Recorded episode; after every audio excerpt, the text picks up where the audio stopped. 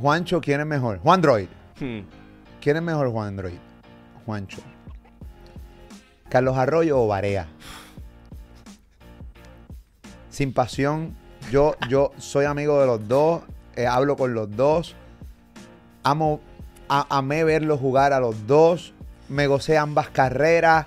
Me gocé sus logros. eh, eh, lloré, lloré sus momentos difíciles. Tú sabes, necesito que me digas dentro de... Estos no son tus gustos, estos son de números, de lo que tú has leído. ¿Quién es mejor o quién fue mejor? ¿Carlos Arroyo o JJ Barea? Una franquicia histórica. Por eso son transiciones. Está como todas las transiciones. Yo, yo sé que no te gusta eso, pero es la realidad, porque mientras con la que tú estabas compitiendo, ¿cuántos campeonatos han ganado ya? Seis, en los últimos 20 años. Complicado.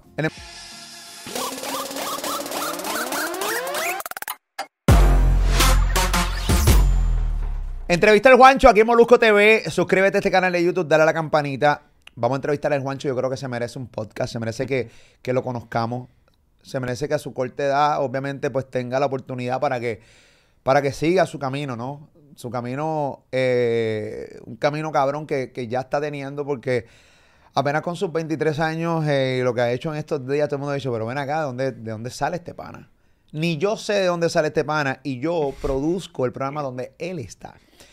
Cuando hablo de que no sé de dónde viene, es que yo no sé ni de dónde nació, ni de dónde vino su interés por el deporte, de, y cómo realmente uno adquiere la capacidad para guardar tanta información dentro de un cerebro. Obviamente el cerebro de nosotros, el cerebro humano, tiene esa capacidad. Lo que pasa es que muy poca gente eh, utiliza el cerebro como se supone que se utilice, incluyéndome.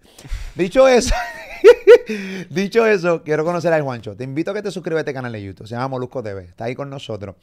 Juancho estuvo con nosotros en República Dominicana. Vamos a hablar de eso.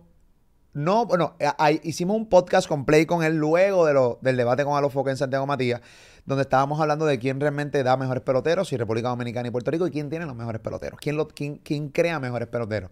Es un debate histórico. Yo creo que toda República Dominicana lo vio, yo creo que todo Puerto Rico lo vio. Para mí fue un momento histórico ver los caseríos, las motoritas, los chamacos en las motoritas en los caseríos con un teléfono en la mano viendo ese debate.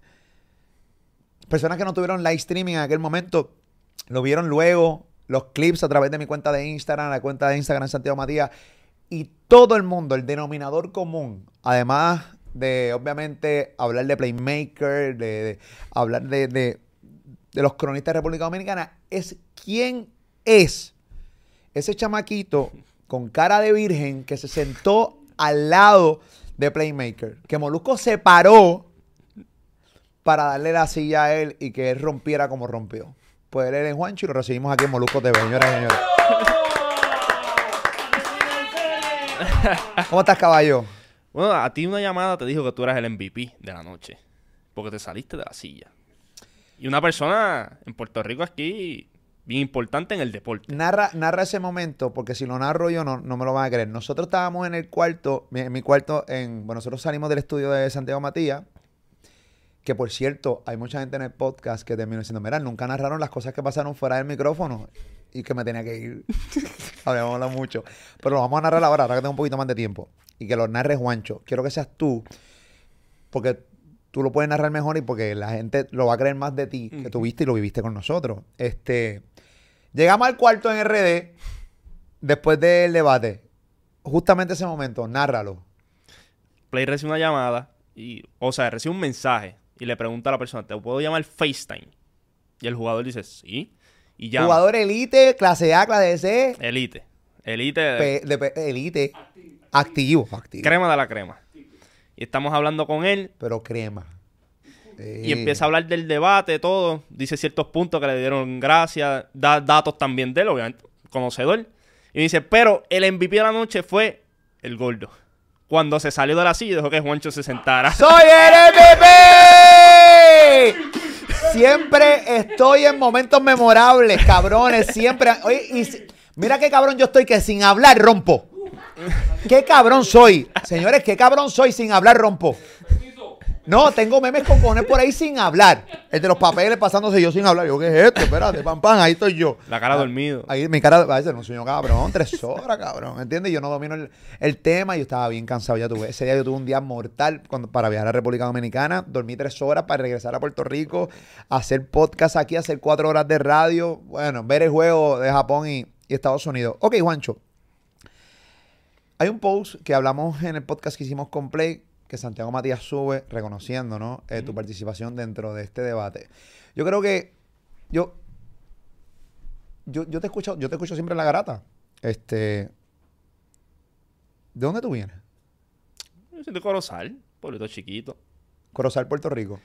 Pueblito chiquito. Eso es campo para los que viven fuera de Puerto Sí. Rico, que están super campo. Super campo. super campo. Eh, pero ¿Has sí, ido a Yagrumo? Claro. Qué rico el Yagrumo. Saludos al corillo. Rápido Ah. va la comida. Ay, Dios mío. Bueno, yo no como tanto como... Tú me sigues diciendo gordo y, me- y, y tasa un gordo más de que te bote para el carajo. Estaba que me digas un gordo más. Oye, cabrón, yo llevo 140 libras menos. Este pana me y yo, no, el gordo. Yo, ok, chévere. Yo siempre digo, ok, chévere, no tengo problema, pero en- reconoce que rebajé, coño. Sí, sí. Eh, pero me mencionaste rápido comida. Sí, rico. Carne frita ahí con tostones en el Yagrumo. Y mira, tú sabes, el, el plátano, el past- los pastelitos de arroz. Qué rico, rico. O sea, yo vengo de Corozal. Así, bien chiquito. Mucha gente cuando estoy en el área metro y tú dices Corozal piensan que tú vienes de Isla Mona. Piensa que son- estás a dos horas, tres horas. Estoy más cerca que la gente de Ponce, del área metro. So- es tiradera ya. no, mentira, es una realidad, es un hecho. Datos. Claro. Una hora y media de Ponce al área metro y yo estoy a cuánto? 25, media hora. So, ¿quién está más cerca? Claro. Ok. Vienes de Corozal, naces en Corozal, eh, Puerto Rico, un campo, un campo lindo. Realmente Corozal es un pueblo bonito. Sí. Eh, eh, chévere. El rico va para pasar un buen rato. No sé si para vivir. Eh, pero en el caso mío, yo vengo del área metropolitana. Y todo el que viene del área metropolitana di- dice que la ciudad, pero para mí Puerto Rico es un campo entero.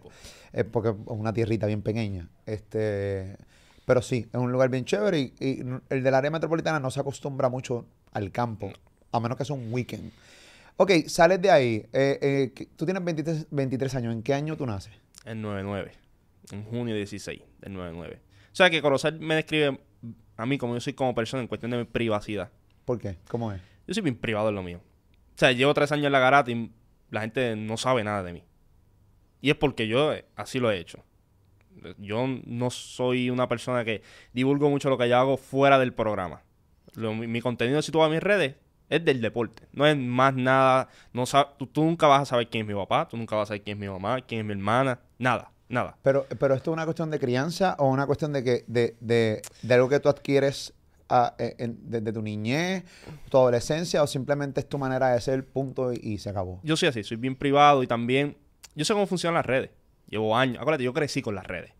Ustedes ahora empezaron cuando el movimiento estaba empezando. Yo lo estoy viendo desde el día cero hasta ahora. Yo sé cómo funcionan. Y yo, bien temprano en mi vida, dije, yo voy a dejar aparte lo que es mi vida privada y lo que es el trabajo. Y cuando yo entré a la garata, ya ese switch estaba. Yo sabía, yo iba a la garata, mi contenido en mis redes es contenido mío del deporte. O de otro tema, pero es mío. Tú no vas a ver a más nadie que no sea yo. O personas como tú, como Play, que van, que, que están en mi área de trabajo. Pero fuera de ahí, no, de mi vida no me va a conocer. ¿Dónde, en qué momento, desde tu niñez hasta tu adolescencia, hasta ya serte adulto, porque ya eres un, ya eres un hombre, ya eres adulto, bien joven, pero tienes 23 años, apenas hace, sales de tu adolescencia recientemente, pero este, ¿en qué momento tú empiezas, vienes esta, ¿cómo se llama? Estas ganas de aprender, eh, o sea, de, de tu interés en el deporte. Porque una cosa es tener interés en el deporte. A mí me encanta el deporte. Yo amo el deporte. Amo ver el baloncesto. Soy fanático del baloncesto en general. Puedo verte juegos de chamaquitos de 12 años, 5 años, como te puedo ver un juego de NBA. No importa qué liga. Me encanta el NBA. Me encanta el deporte. Me encanta el básquet en general. BCN en Puerto Rico. Me encanta ver el béisbol. Obviamente no todos los juegos.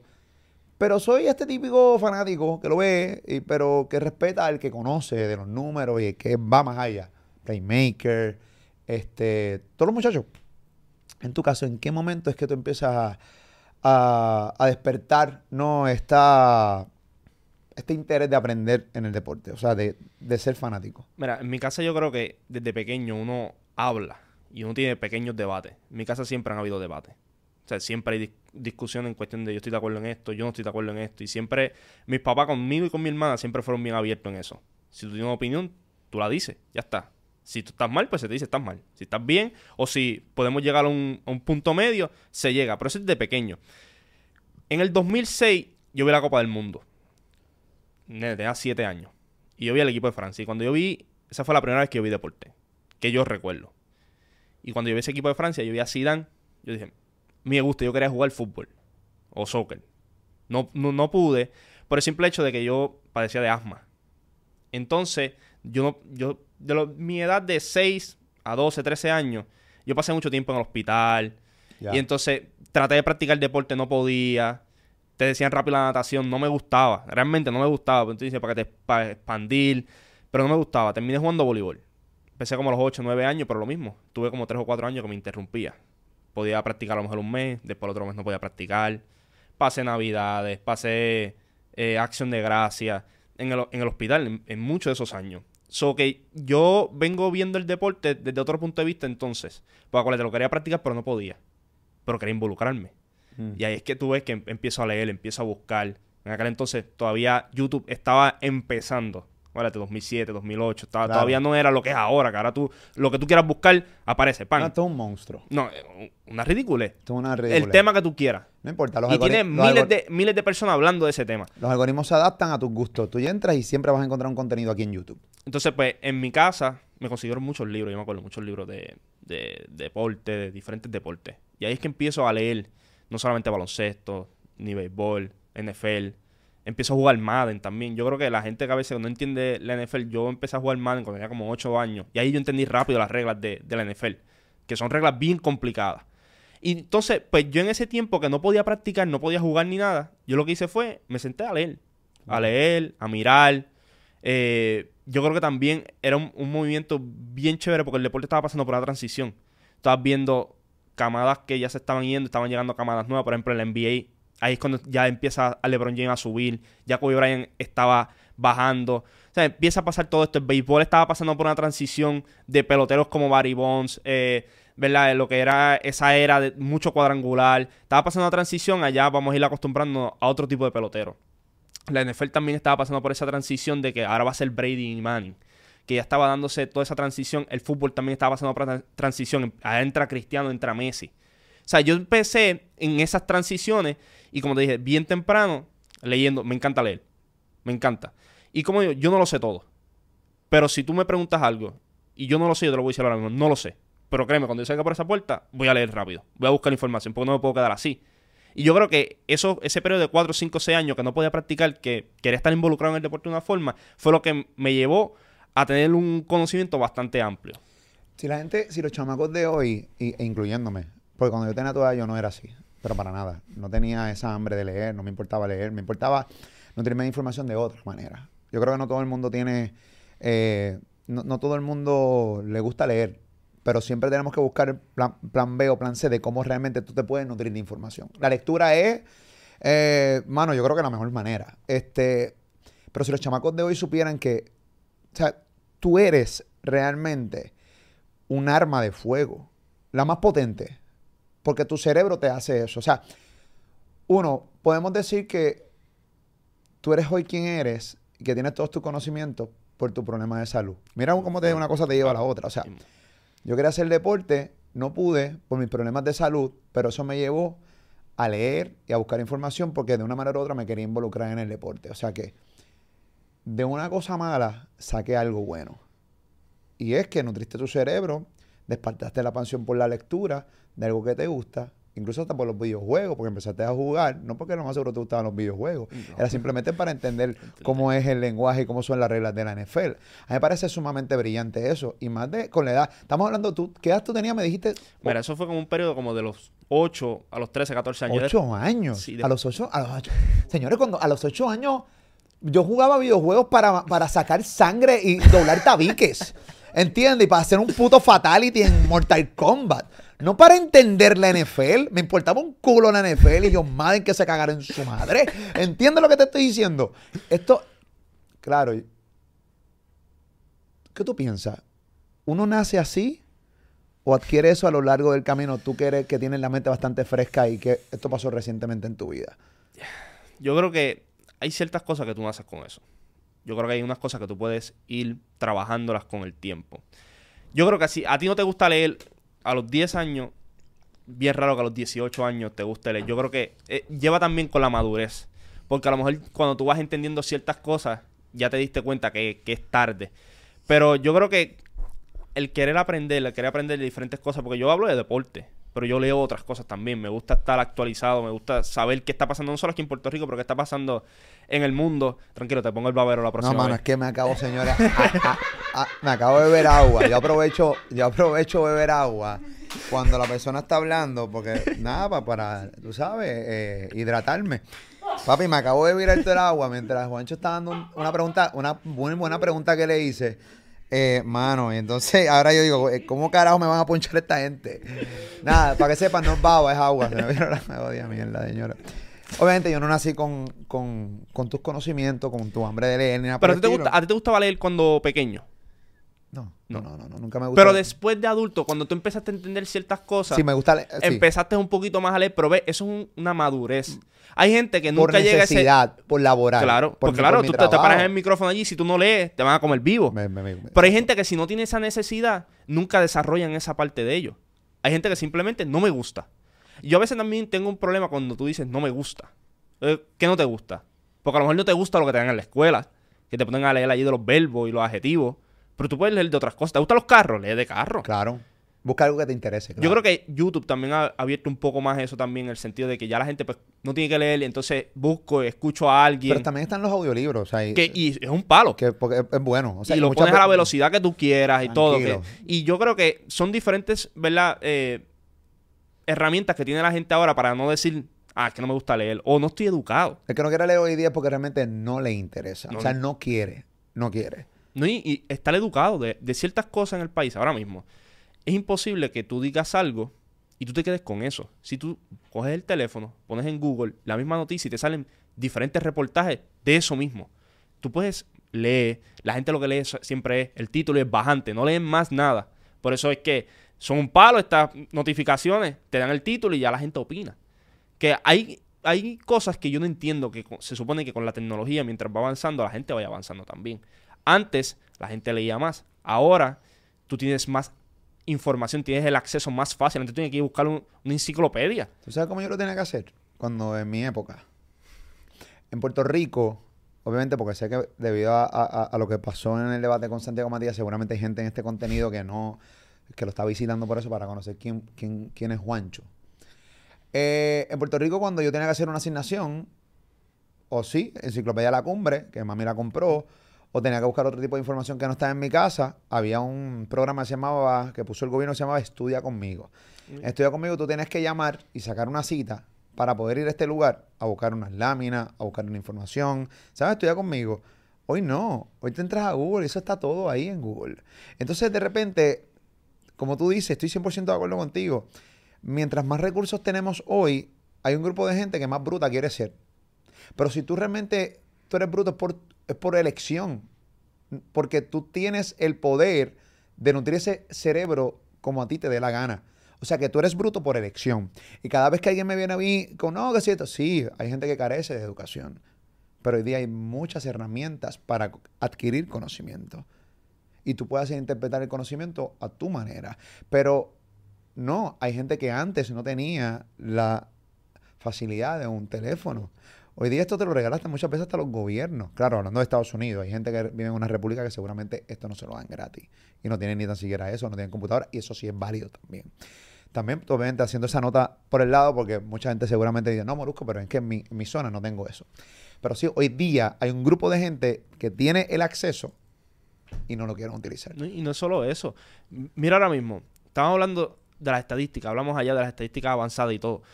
En el 90, pues eso no existía. O sea, tú ibas al periódico, tú querías ver cuánto batió eh, eh, Iván Rodríguez en el 98, 99, cuánto batió en un juego. Tú ibas al periódico al otro día, tenían el box score y tú buscabas, ah, mira, se fue. De tres veces que fue el plato, dio dos hits. Ahora tú, yo lo busco aquí rápido y no busco lo que hizo ayer. Yo busco lo que hizo en toda su carrera. Y hay gente a veces que yo puedo entender lo que tú dices, no hay hay personas que no tienen el acceso. Y es la realidad porque nosotros no podemos decir que todo el mundo lo tiene, pero hay muchas personas ya que lo tienen. Por eso. Y no lo utilizan a veces. Y es lo que tú dices. Y, prefieren quedarse con la duda en vez de buscarlo. Y esas son las cosas que yo no puedo entender. Como si tú tienes una duda o, o Molusco dijo algo y yo no estoy de acuerdo con Molusco, tú no buscas otra persona que haya dicho otra cosa para tú... Para tú creas tu propio eh, opinión y tú vas escuchando a otras personas y dices, mira, me gustó lo que dijo, que no estoy de acuerdo con eso, pero me gustó aquello. Pero mira, no me estoy de acuerdo con esto y me gustó esto. O sea, y tú vas conectando y diciendo, esto puede ser así. Pero cuando tú ves ahora mismo, mientras más acceso a la tecnología tienes, la gente como que no va a la par. Por ejemplo, todavía hay gente que para en el autoexpreso a recargar. Papá, si tú entras aquí a internet, buscas la página del autoexpreso, tú lo puedes poner depósito directo. No me digas que tú paras a recargar. Ay. Ay, Es que, es que, es que cambio mucho de carro. Pero tú me sigues, el banco te pone las cosas sí, más fáciles. te sigo, El banco te pone las cosas más fáciles ahora. Tú puedes, el cheque tuyo, lo puedes depositar, no tienes que ir al banco. Son cosas entonces tú ves, tengo el último iPhone. Hacen la fila en las compañías de teléfono para sacarse el último iPhone. Pero ¿para qué si no le vas a dar el uso?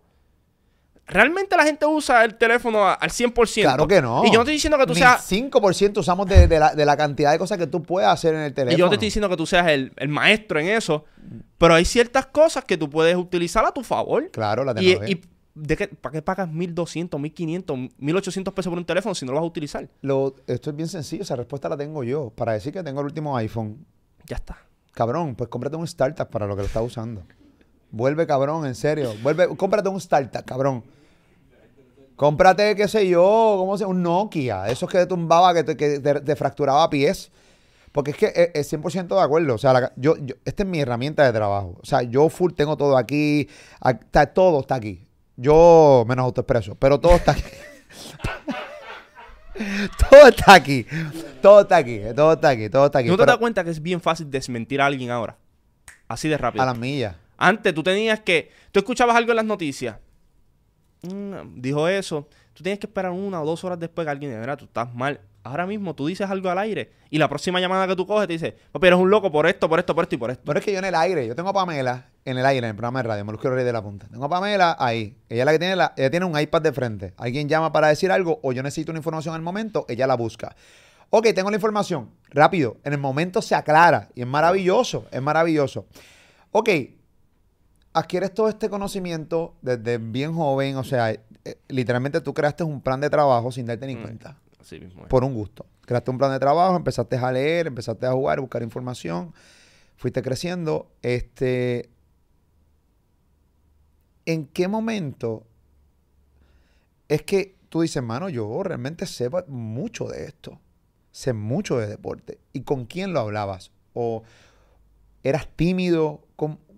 O sea, ¿cómo, cómo, ¿cómo de repente llegamos al Juancho que todo el mundo vio en el debate? hablar como hablaba con la seguridad de que hablaba. O sea, cómo tú adquiriste la, la... Porque una cosa es tener el conocimiento, pero una cosa es llevar, el, llevar ese conocimiento y hablarlo, porque no todo el mundo tiene el delivery o eh, eh, el talento para poder decir lo que piensa y que suene a sí mismo como lo pensaste. Como te dije, en mi, casa siempre se ha hablado. En mi casa hay que tomar turno para hablar, básicamente. O sea, mi papá habla mucho, mi mamá habla mucho, mi hermana habla mucho, yo hablo mucho. Sí. Mi papá y yo somos los más que hablamos. Mi mamá a veces escoge, pero tú sabes, cuando escoge el momento, hay que rafagazo, sí. hay que escucharla. Hay que escuchar. Eh, pero siempre he hablado con adultos. Siempre compartía mucho con adultos. en cuestión de los deportes compartía mucho con adultos. Yo discutía cada rato con el maestro mío de matemáticas, intermedia. Que es bien amigo, bien amigo. Pero adulto también. O sea, me llevaba cuánto? 25, 26 años. O sea, me llevaba mucho tiempo. Eh, lo mismo en, la escuela. Eh, o sea, en la escuela con los... Ok, mira lo que te voy a decir. Yo no hablo de deporte con todo el mundo. Eso es lo primero. Yo no salgo a la calle por ahí y no es que no quiera escucharte ni nada, es que sencillamente no me gusta hablar de deporte con todo el mundo. Y hay gente que sí, que si tú me presentas un punto bueno, me puedo sentar contigo. Pero si tú vienes con cosas que no, no, me motivan, pues no lo voy a hacer. Y no eso no es falta de respeto ni nada, es que simplemente yo encuentro que hay conversaciones que merecen ser profundas y hay conversaciones que no. Tú piensas eso, ok, ya está. Si yo veo el punto que tú me estás dando a mí y yo sé que esta conversación no va a ir para ningún lado, como estaba pasando en el debate, una hora que no iba para ningún lado. Nos sentamos y vamos directo al punto, ya. O sea que las dos personas con las cuales ustedes se sentaron en República Dominicana, en la plataforma de Santiago Matías, carecen de conocimiento. O, o, o, la tienen, pero realmente no están adaptados a la época. Eh, no, yo creo que, yo creo que la tienen. Yo creo que también están bien emocional. Cuando tú ves un debate bien emocional, distinto. Lo hemos visto, tú has visto debates políticos. Cuando tú a la persona va a la otra atacarla y la otra persona está tranquila, te va a coger y poco a poco te va a ir clavando ella suave. ¿Sabes quién pasó mucho eso? Con Trump. ¿Te acuerdas cuando Trump hacía los debates? Muchos querían ir a clavarlo, a clavarlo. Él tranquilo iba y, mira, yo usé lo que tú, el bill que tú pasaste, yo lo usé por esto, por esto y por esto. ¿Sabes? Tú tienes que ir un poquito tranquilo. Sí, pero Trump adquirió esa, habilidad durante los años de su época y siempre estuvo frente a un micrófono. Toda pues claro, y, y, eso tú lo vas adquiriendo, pero cuando tú llegas a este punto, ya tú sabes que él tiene la ventaja porque él, esto él lo domina. Tú no puedes ir emocional. No. O sea, pierdes. Ellos sabían, por ejemplo, empezó que Héctor empezó, o sea, Play empezó. Ellos sabían que Play domina esto, si lo hace, ¿cuánto? Por 13 años lo lleva haciendo ya. Cantó, más lo lleva haciendo esto por 13 años. Saben que domina el micrófono, tú puedes ir emocional. sabes sacarte el monstruo eh, para sacarte de, tu psiqui y empezar a decir cosas que no querías decir en el momento y te sacó de tu plan. Claro. Y él sigue en su plan. Y tuviste cuando la, cuando la conversación bajó un poco, las emociones bajaron un poco, se tuvo una conversación espectacular. Ellos estuvieron de acuerdo en ciertas cosas, en otras cosas no estuvieron de acuerdo, pero eso es un debate. Pero yo creo que era más bien eso, las emociones. Cuando tú vas a debatir, si tú, si tú dejas que tus emociones te acaparen, tú no tienes break. Porque van a haber cosas que no, no te van a llegar a la mente, van a haber cosas que vas a dejar pasar y que pudiste haber capitalizado. O sea, yo creo que es más, cuando tú vas a debatir, es más las emociones, lo que tú tienes que mantener in-house, que, wow, yo llegar allí y decir, yo no te voy a escuchar a ti, ni te voy a dejar que me pregunte, porque ya ahí tú empiezas perdiendo. O sea que se te hacía difícil tener conversaciones con gente de toda en la escuela. Cuando tú me dices que tenías conversaciones con tu maestro, que debatías con tu maestro, que discutías con tu maestro, que te llevaba 25 años, tu maestro de matemáticas, eh, que me dices también que no tienes conversaciones de deportes con todo el mundo. Y obviamente tú lo dices de una manera bien respetuosa, pero yo puedo definir lo que tú me quisiste decir, porque tu cara, Juancho, yo no te conozco mucho, pero te, te consumo bastante.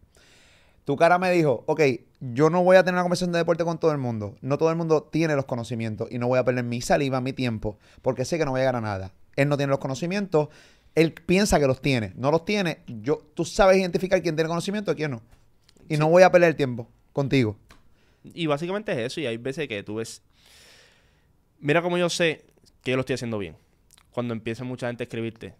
Ah, pero eh, ¿por qué no debates conmigo? Ah, pero ¿por qué no debates conmigo? Si yo no estuviera en nivel que ustedes dicen, porque hay mucha gente pues que te va a decir, ah, tú no sirves o tú no estás a ese punto, pero quieren debatir contigo. ¿Por qué yo quiero debatir con alguien que no está a mi nivel? ¿Qué yo gano con eso? O sea, yo quiero ir a un sitio donde... ¿Por qué yo debatir con alguien que no está a mi nivel? ¡Wow! eso es bien cabrón. Eh, no, no, no, no te estoy No, no, y, y, mira esto. La universidad para mí fue un reto por eso mismo. A mí me gusta estar en un sitio donde yo no soy el más inteligente ahí es que tú aprendes. Pero si tú eres más inteligente, ¿qué tú vas a aprender? Nada. Entonces, cuando yo voy a un salón, hay 30 estudiantes. Acuérdate, tú vienes de escuela superior, donde sí, si tú estabas en el grupo bueno, con el caso mío, pues tú tienes tus conocimientos, pero cuando tú llegas allá, hay pues mucha gente de diferentes partes de Puerto Tú, tú siempre fuiste un, un, nerdo. O sea, eh, eso es una manera de decirlo eso lo digo aquí, bueno, yo, Yoito, que es un nerdo, nuestro productor, yo me he, he, rodeado de nerdos. Son gente bien brillante, porque de lo que carezco, pues tengo que nutrirme, ¿no? Y, que, reforzar, porque hay muchos, muchos baches. Gente negra, inteligente a mi lado. Ayúdenme, cabrones, esa es la que hay. No, fuera de broma. Es mucha gente brillante. O sea, tú te consideras un tipo estofón. No, yo creo que yo creo que a la escuela superior yo le puedo haber sacado más de lo que le saqué. ¿Sí? Sí, yo vacilé mucho en la escuela superior. Yo estaba en el grupo bueno, pero me gustaba el vacilón. no es que tenga malas notas, pero yo creo que, obviamente, es cuestión de madurez. Cuando uno crece, uno entiende otras cosas. Eh, por eso cuando el approach mío a la universidad fue totalmente distinto. Cuando yo llego a la universidad y estoy en esos primeros días y yo ese choque de que tú dices algo, entonces aquel te contesta con información también, entonces el otro viene y refuta también. Eso a mí me gusta. ¿Te sentiste retado? Claro, me, encanta. porque acuérdate, el profesor, pues, es la persona que todo el mundo va a mirar. Pero cuando te dan la oportunidad a ti de que aquel habla, la otra habla, y tú ven y, dices, wow, eso yo no lo sabía. Y por eso que te digo, yo no lo sé todo, pero a mí me gusta estar con gente que me va a alimentar, o sea, gente que me va a dar cosas para yo que yo pueda usar, me pueden retar, pero en un sitio donde yo estoy retado me voy a no me gusta. Y por eso te digo, hay conversaciones que no las tengo porque simplemente no creo que le vaya a sacar el valor que le puedo sacar a otras conversaciones. vacilaste entonces en la escuela superior, pero se te hacía tener difícil tener conversaciones con panas de tu misma edad. Preferías siempre. Yo, yo, yo, yo. A mí, una de las cosas que siempre me gusta era tener conversaciones con personas mayores que yo.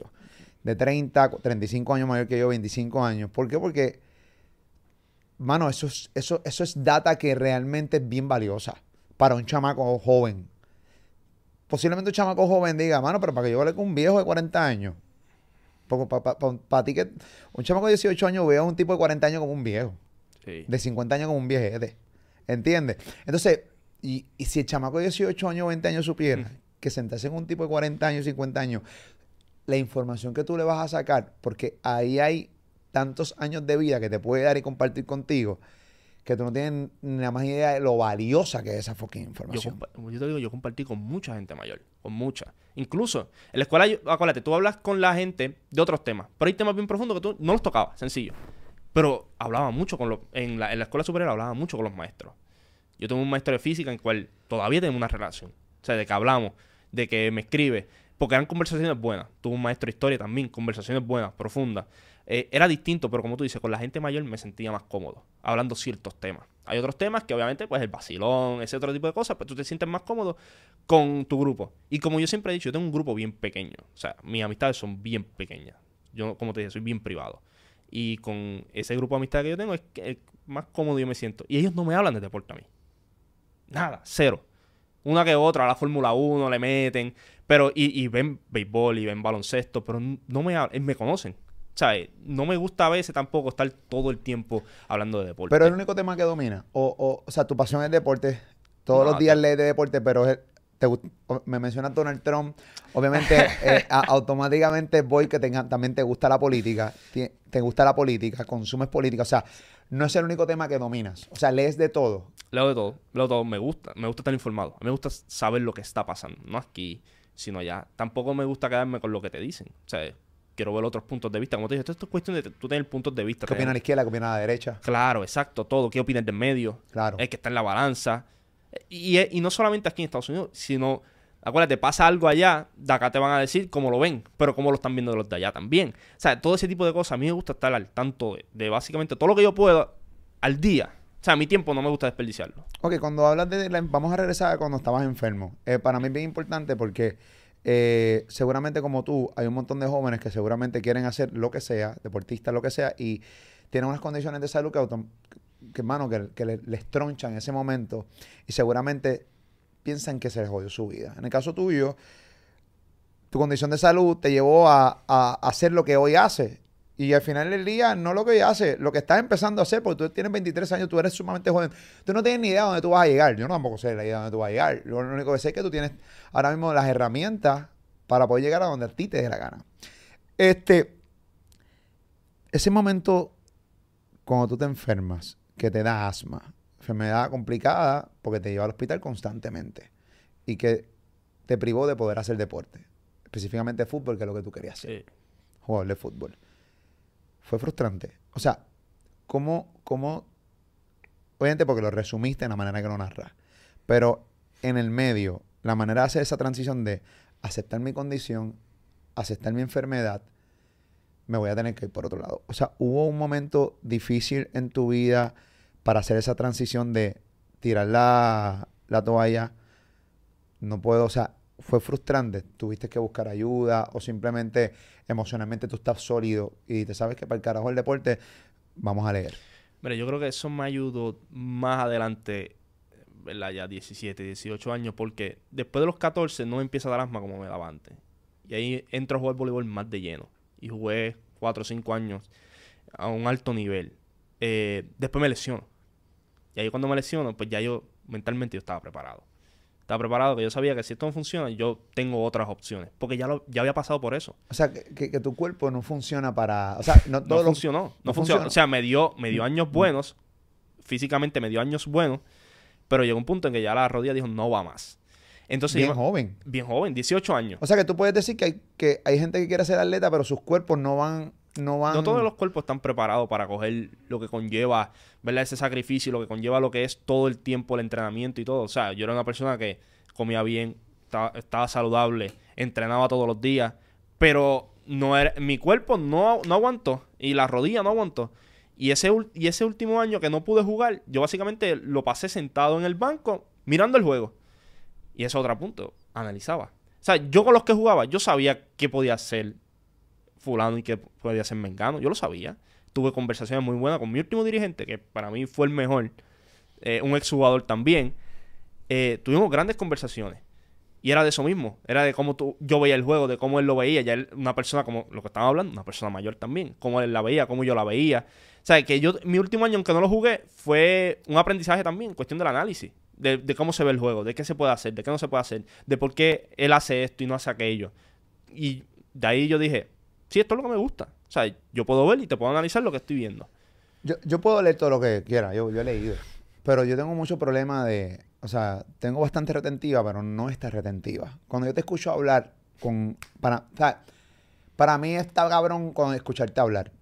Eh, los nombres de los atletas, las estadísticas de memoria, o sea, eso, eso, eso es un talento mm. que, se, que se adquiere, pero si no la tienes, no la tienes. O sea, ¿en qué momento fue que empezaste a fluir a esos niveles de saber todos los nombres de todos los atletas, obviamente de los que has estudiado, con momentos históricos de su carrera, con, o sea, con data, a través de un micrófono? No es que tiene un teléfono de frente. Es que no, papi, no, no, no, no, espérate, no. En el 2006, cuando esto y esto y esto y esto y esto, esto él tiene un que sé yo qué carajo, un hoy PC de esta mierda. Y yo, ¿qué carajo es esto? Vamos a empezar con que es hoy PC de mierda. O sea, yo me pierdo. Entonces, yo me pierdo, pero eh, admiro escucharlo. Yo creo que me di cuenta en la garata. Como hace unos meses atrás. Fue cuando yo sentí y dije, wow. Estábamos hablando de José, de José Juan Barea. Cuando ganó el campeonato con Miami y viene. Y estamos hablando de cómo él empezó en el banco. Él estaba, venía del banco, obviamente en y como en los últimos tres juegos de la, de la final él empezó en el cuadro regular. Y yo me acuerdo, ese es un estudio que yo había hecho hace seis años atrás. Yo sabía por qué vino, estaba en el banco y después lo pusieron en el cuadro regular. En el cuadro regular estaba Mike Bibby y los números del contra Mike Bibby del campo eran mejor. Tiraba 50, casi 50% del campo. Cuando lo guardaba Mario Chalmers, que venía del banco por parte de Miami también, miren esta los, los números de él bajaban. Miren esta mierda. Y yo sé que, yo sé que José sabe que, que gran parte fue eso, porque ese equipo también estaba implementando mucho ya las estadísticas avanzadas en el equipo. Y tú veías, obviamente, y hay razones también. Mario Chalmers era joven también, era rápido. Mike Bibby ya estaba más viejo, estaba más lento. José siempre ha sido rápido. Y en ese punto, José estaba en su prime. Y cuando tú mirabas los porcentajes de José contra Mike Bibby versus Mario Chalmers, pues hacía todo el sentido del mundo ponerlo en el cuadro regular contra Mike Bibby, en vez de viendo el banco que Mario Chalmers el que le iba a ganar. Cuando yo me acordé de eso que había hecho hace seis años atrás, yo dije, wow, me acuerdo. Tengo una memoria bastante, pero es en esto. Hay otras cosas que se me olvidan. ¿Cómo empiezas en la garata? ¿Cómo Héctor de Playmaker te descubre? Eh, para mí es bien importante porque la gente siempre para desacreditar a otro quiere enaltecer a uno. O sea, te voy a enaltecer a ti ahora mismo. es toda la vida lo han masacrado. Cosa que al principio le importaba mucho y yo lo fui llevando con las clases de, de Hate 101, que lo puedes aguantar. Me acuerdo como ahora, como si fuera ayer cuando Playmaker me decía, no, gordo, yo no puedo. Hay cosas que yo no puedo bregar. Yo no sé cómo tú puedes. Y yo, pues vas a tener que poder. Si no te tienes que quitar. Vas a tener que poder. Si no, este, esto no es para ti. Tienes que poder. Si no, no es para ti. 2023 creo que puede. Pero ahora la nueva modalidad es desacreditar a Playmaker contigo. Claro. Si supieran que Playmaker realmente es el que te da la oportunidad, porque yo soy productor de la garata, pero Playmaker es el productor de contenido de la garata. Ese es el que ejecuta, el que me dice, mira, este es mi plan, creo que esto este es el panel nuevo que quiero hacer. Yo, ¿tú estás seguro? Ok, chévere, lo analizamos, ok, dale para adelante y se lo apruebo. Pero yo no, yo no, yo no estoy en, los planes de ejecución de, cuando baja el programa, si vas en rating, yo digo, oye, vamos a analizarlo, estás aquí, tan, tan, tan, chévere. Pero eh, el day to day es él, no soy yo. ¿Cómo él te descubre? ¿Cómo, bueno, cómo él sabe que tú existes? Porque ya tú, tú sabes, tú estabas ya. Pues mira, Play no me conocía yo no, o sea, yo no conocía a nadie de la garata. A nadie. Sabía el programa, lo había escuchado, pero yo no conocía a nadie. Entonces mi papá llevaba un tiempo diciendo, no, yo trabajo con alguien que está en la radio. Yo trabajo con alguien que está en la radio. yo, pues, ¿quién será? Entonces decía siempre, me decía, Lionel, Lionel, Lionel, Lionel. Pues yo no, yo no conectaba a Lío con Lionel. Ah, Lío, Lío. Entonces, pues, por la mente mía, como que. Entonces parece que mi papá le dijo algo Y yo le dijo, no, pero que vaya el programa. Entonces me dieron un, un día, yo fui, se supone que yo hablara con Emma. Y Emma ese día no estaba. El hermano de Playmaker. El hermano de Play. De Héctor. Porque Emma estaba corriendo un torneo aquí en Puerto Rico que había de FIBA, un Americopa, algo así era. Entonces, la recepcionista me dice, mira, él no va a estar, pero él me dijo que si tú quieres pasar para ver el estudio y todo, lo puedes ver. Entramos, estaba Play con Deporte haciendo el programa ese día solamente, no estaba lío. Este, y viene Play y dice, no, escucha el programa y hablamos fuera del aire, cuando se acaba el programa. Ok, el programa, pam, pam. Al final, me acuerdo todavía, estaban hablando de Ryan García, el último tema. Entonces, cuando se acaba el programa, él viene a de mí, y yo le digo, ¿sabes qué? Que no estoy de acuerdo con lo, di- con lo que dijiste de Ryan García. Y nosotros empezamos a tener un- una discusión fuera Acabando aire. de conocer a Acaban de conocer. Eso fue, te doy la mano, no estoy de acuerdo. Ok. Wow. wow. Contratado. By the way, que todavía tenemos la discusión. Y pelea ahora con Yerbonta en abril. Y va a ganar Yerbonta. Y tuvimos esa, esa pequeña discusión. Entonces nos sentamos en los muebles viejos que habían. ¿Tú te acuerdas? Ujú. Entonces viene y me dice, mira, este va a ser tu plan. Lunes, miércoles y viernes vas a venir. Yo no podía los martes y jueves por una clase que tenía. Los lunes y los miércoles tú vas a estar mirando el programa, vas a ver cómo corre. Si nosotros necesitamos información o algo, como tú eres bueno en eso, nos las puedes proveer. Y los viernes tú vas a traer un tema y vamos a empezar, él habla lo que quiera con el tema tuyo. Y hablas los viernes. Ok. Pasa el primer viernes, traigo mi tema, se fue toda la garata en el tema. Lunes me abren el micrófono, miércoles me abren el micrófono, viernes me abren el micrófono y por ahí seguimos. Hasta ahora. Wow. O sea, de que supuestamente había un plan, no había ningún plan. Nunca, el plan nunca se cumplió. Un viernes nada más solamente se cumplió. De ahí en adelante el micrófono siempre estuvo abierto. Yo, yo, yo, yo estuve ahí, yo, yo vi esa transición. Este.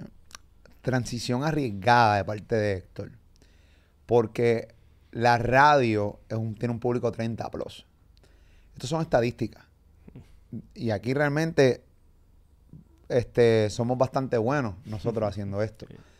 Yo tengo todas las estadísticas de cómo se manejan las radios. Sé la- los demográficos por dónde se maneja. Y yo le digo, esto me preocupa porque son muy jóvenes y aunque me parece cool darle oportunidad a gente joven, porque nosotros fuimos jóvenes en algún momento y quien nos dio la oportunidad eh, para hacer lo que hacer- hacemos hoy. Pero recuerda que son muy jóvenes y el público de la radio es 30 plus. Aunque hay chamacos, gente que- de 20 y pico que sí escucha radio, pero no es las masas de 20 y pico de, de, de 30 años adelante. Por ende, hay que tener mucho cuidado. Y al principio los ratings se afectaron.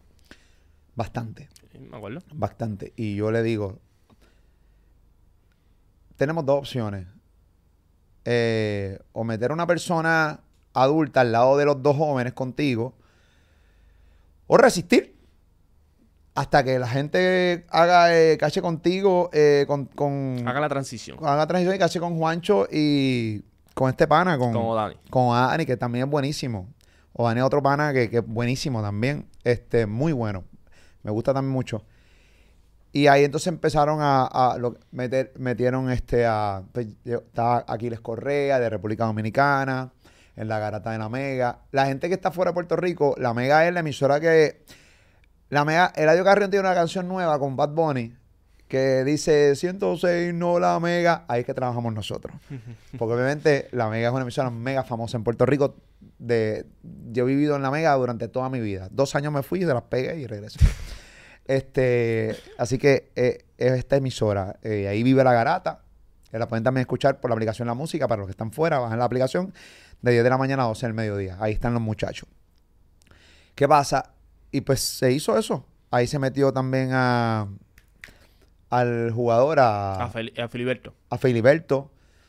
En- Caballo. caballo, Filiberto. Entonces tienes dos tienes Filiberto Trentón, tienes a Play que es cuarentón, los tienes Que ustedes le los costó al principio a, Filibe- a Filiberto cuando se sienta, acuérdate, somos jóvenes también. Ajá. Entonces cuando tú ves la discusión que, espérate, esto, esto es real, esta gente aquí Sí. se tiran duro.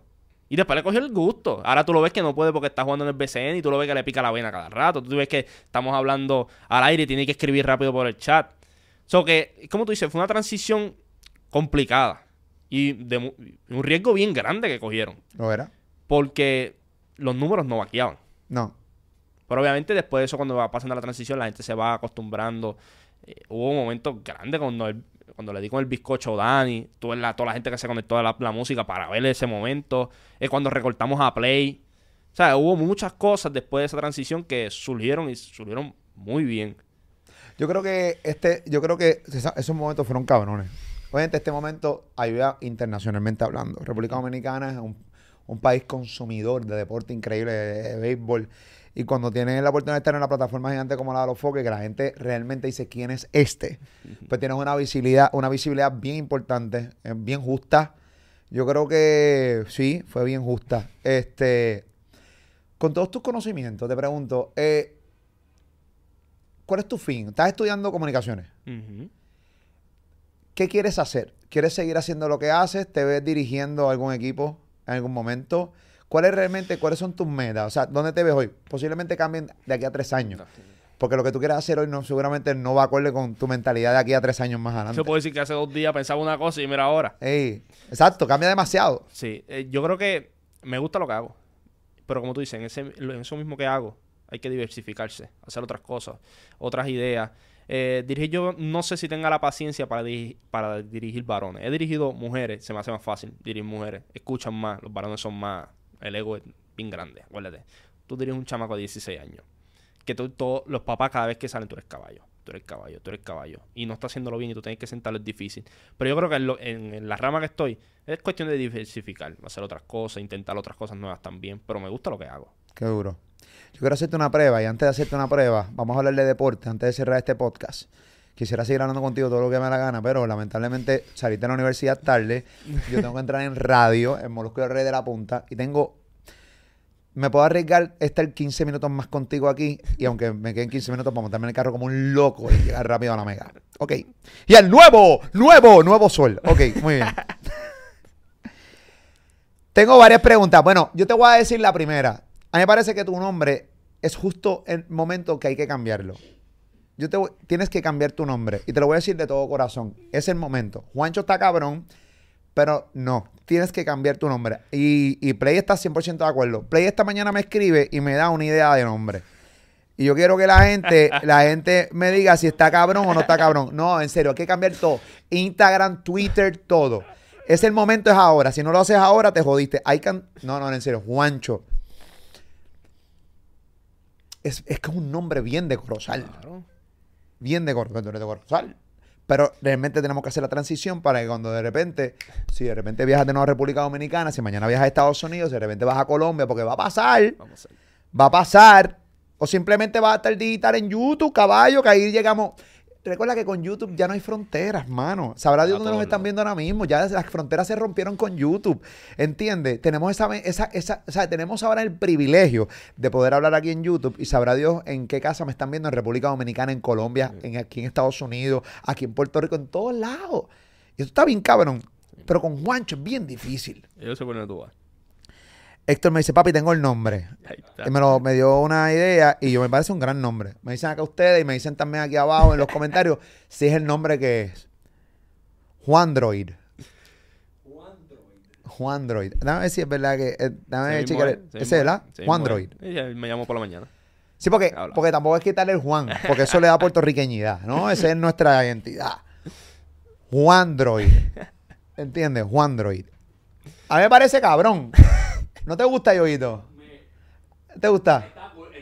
Es, es cachi, eh, Xiomara, ¿te gusta? Eh, Ju- Eh, sí, porque es como de repente análogo con digital. ¿Entiendes? Análogo con digital. Es como. Juan Droid. El Juan Droid. Ok, yo soy Juan Droid. Me encanta, mano, en verdad. Ay. Porque yo, a mí- yo soy bien, a mí me encantan los nombres. Yo, o sea, ah, yo soy el Juan Droid. Tú te llamas Molusco. Claro que te van a encantar los nombres. Claro, ¿Qué está diciendo? ¿Mi nombre es mierda? ¿Qué No, lo ¿Qué que te estoy diciendo es que- Pero ven acá.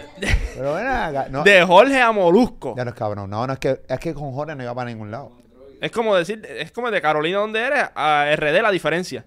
Tú sabes lo que pasa. A mí, me, a mí me han cogido 20 nombres. Molusco, en aquel momento Moluscain. De repente ahora es el Molu. Casi todo el No, te mundo. decían Molusquín, también te decían Moluscain. Molusquín. Moluscain. era. Y bueno, mi Twitter. Eh. K-E y de punto N. Ahora eres Moluscain. Mo, es verdad, ahora es Mo. Ahora es Molu. Te lo Eh, cortan. te lo me lo cortan. cortan. Es que la gente está vaga con cojones. Pero va con ahorita que la gente no quiere leer. Lo quiere leer. No quiere decir los nombres completos. La gente no quiere decir los nombres completos. Y eso, y eso fueron los cabrones reggaetoneros. W con Yandel. La Y, la Z y la L. Cabrón, Zion y Lennox. Qué vagancia. Ok, qué vagancia. El Molu. ¡Molu! Molu. A, a mí me gusta porque la gente ya casi.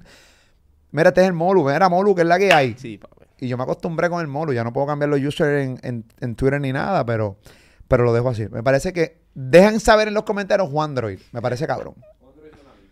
Me parece cabrón. Me parece cabrón. Me parece cabrón.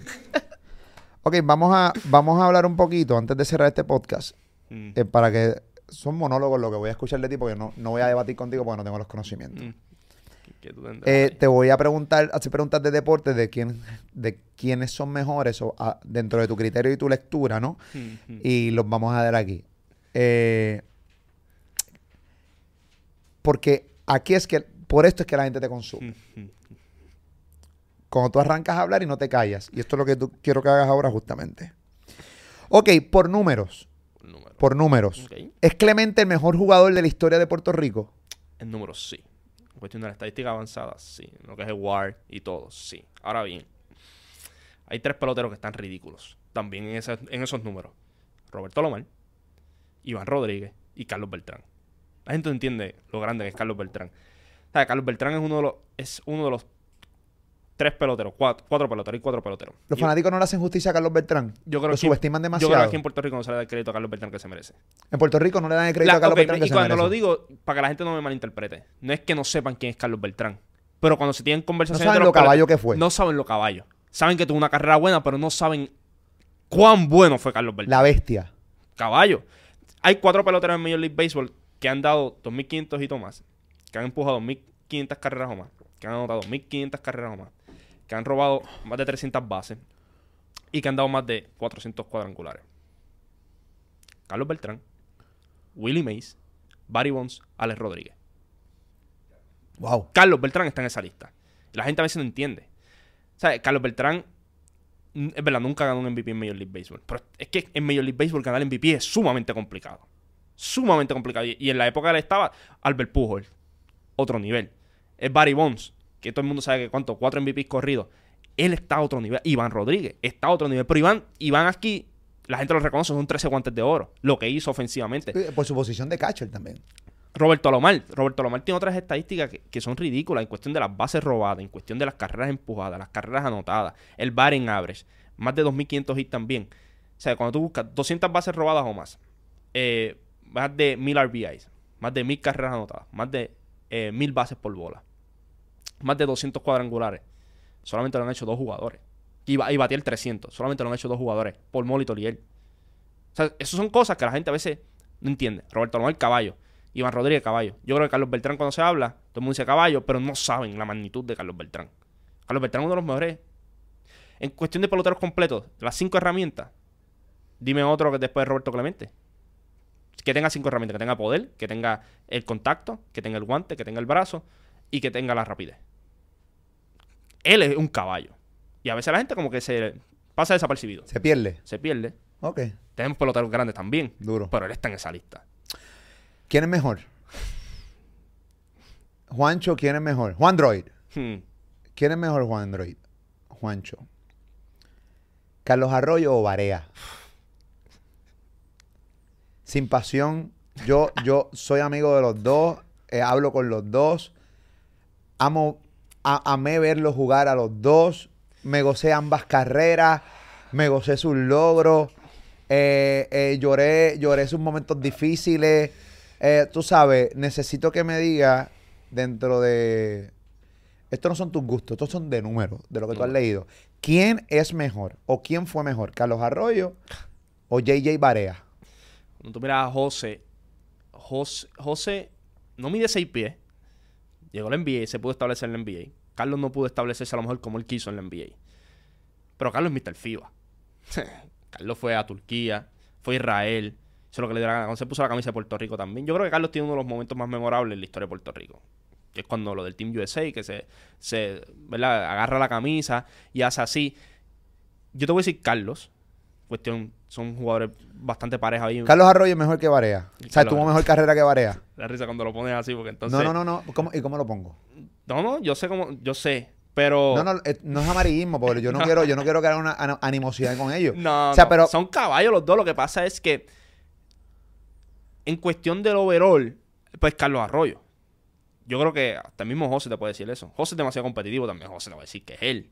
Y José caballo. Yo creo que establecerse en el NBA no es fácil. Y específicamente en un jugador como él, la estatura. No es bien. O sea, para un jugador que mide 6'4, establecerse es difícil. Imagínate por un jugador que mide menos de 6 pies. Yo creo que él, lo logra hacer, pero cuando veamos el overall y todo, yo creo que Carlos, para mí, está por encima de, de, de Barea. Pero a mí me gusta que los dos le siguen dando el deporte. Tú ves cómo está ahora la selección, cómo se ha, ¿verdad? ha recogido los, los regueros que habían, que eso Carlos ha sido ha hecho un gran trabajo y tú ves a José con la fundación también y adoptó un atleta que lo que está haciendo es espectacular también. Ven acá, te pregunto, en el Clásico Mundial del 2026, ¿cómo ves a, República Dominicana? ¿Tiene, ¿Tiene posibilidades? Mm, cuando hablamos allá en el red estamos hablando de la historia, que después nunca entendieron el debate, era de la historia, no estamos hablando de la actualidad. Pues, todos sabemos la cantidad de peloteros que tienen ahora mismo y de calidad. Y en los top 10, ¿cuánto tienen? Ahora mismo los prospectos tienen como cuatro ya. Que si tú, ¿verdad? Si las proyecciones van como van, estos jugadores se supone que estén en el 2026 en ese clásico. Yo creo que el potencial de ellos del 2026 es irse invicto otra vez y ganar. Que vaya de Japón ganó invicto. Son dos equipos nada más los que han ganado invicto. Ellos, eh, eh, República Dominicana y Japón. Así que las expectativas de ellos en el 2026, después de lo que pasó este año, con el talento que van a, a, tener y van a seguir teniendo para ese entonces, lo de ellos va a ser dominar el clásico. Irse invicto. A mí me parece una estupidez que todavía en el 2023 estemos celebrando el campeonato del 2013, 10 años después. Es como si yo estuviera celebrando el campeonato de los Boston Celtics del 2008 hoy todavía. ¡Ah, gané! Con la camisa de Garnett, celebrando la... Bueno, solo me puse un jury de Garnett, ay, mi hermana mía. Pero al final del día, pues sí, pues fanático. Yo creo que... Pero es que no tienes más nada que celebrar. Desde el 90 lo que has ido a dos finales nada más. Tres, perdón, con la última que fueron hace poco. Una franquicia histórica. Por eso son transiciones está como tú haces las transiciones. yo, yo, sé que no te gusta eso, pero es la realidad, porque mientras con la que tú estabas compitiendo, ¿cuántos campeonatos han ganado ya? Seis, en los últimos 20 años. Complicado. En el Mundial de Baloncesto, ¿cómo ves a Puerto Rico? ¿Tenemos break o no tenemos break? Siendo honesto con nuestra selección nacional. Yo creo que podemos dar un, buen espectáculo. Y yo creo que para eso es lo que se están preparando. Cuestión, podemos ganar un juego, podemos ir de, de menos a más. Yo creo que la transición que ha habido en el último año y medio, así increíble, como te dije, Carlos, gran trabajo, Nelson Colón, gran trabajo. Eh, también el coach está con, con Pachi y con Carlos González. Yo creo que tienen la oportunidad de callar muchas bocas en ese mundial. Muy bien. Juancho, eh... Tengo todo mordido todavía con lo de Boston. ¿Ah? Tengo todo mordido todavía con lo de Boston. ¿Cómo de qué? ¿De los Celtics? Sí. Sí.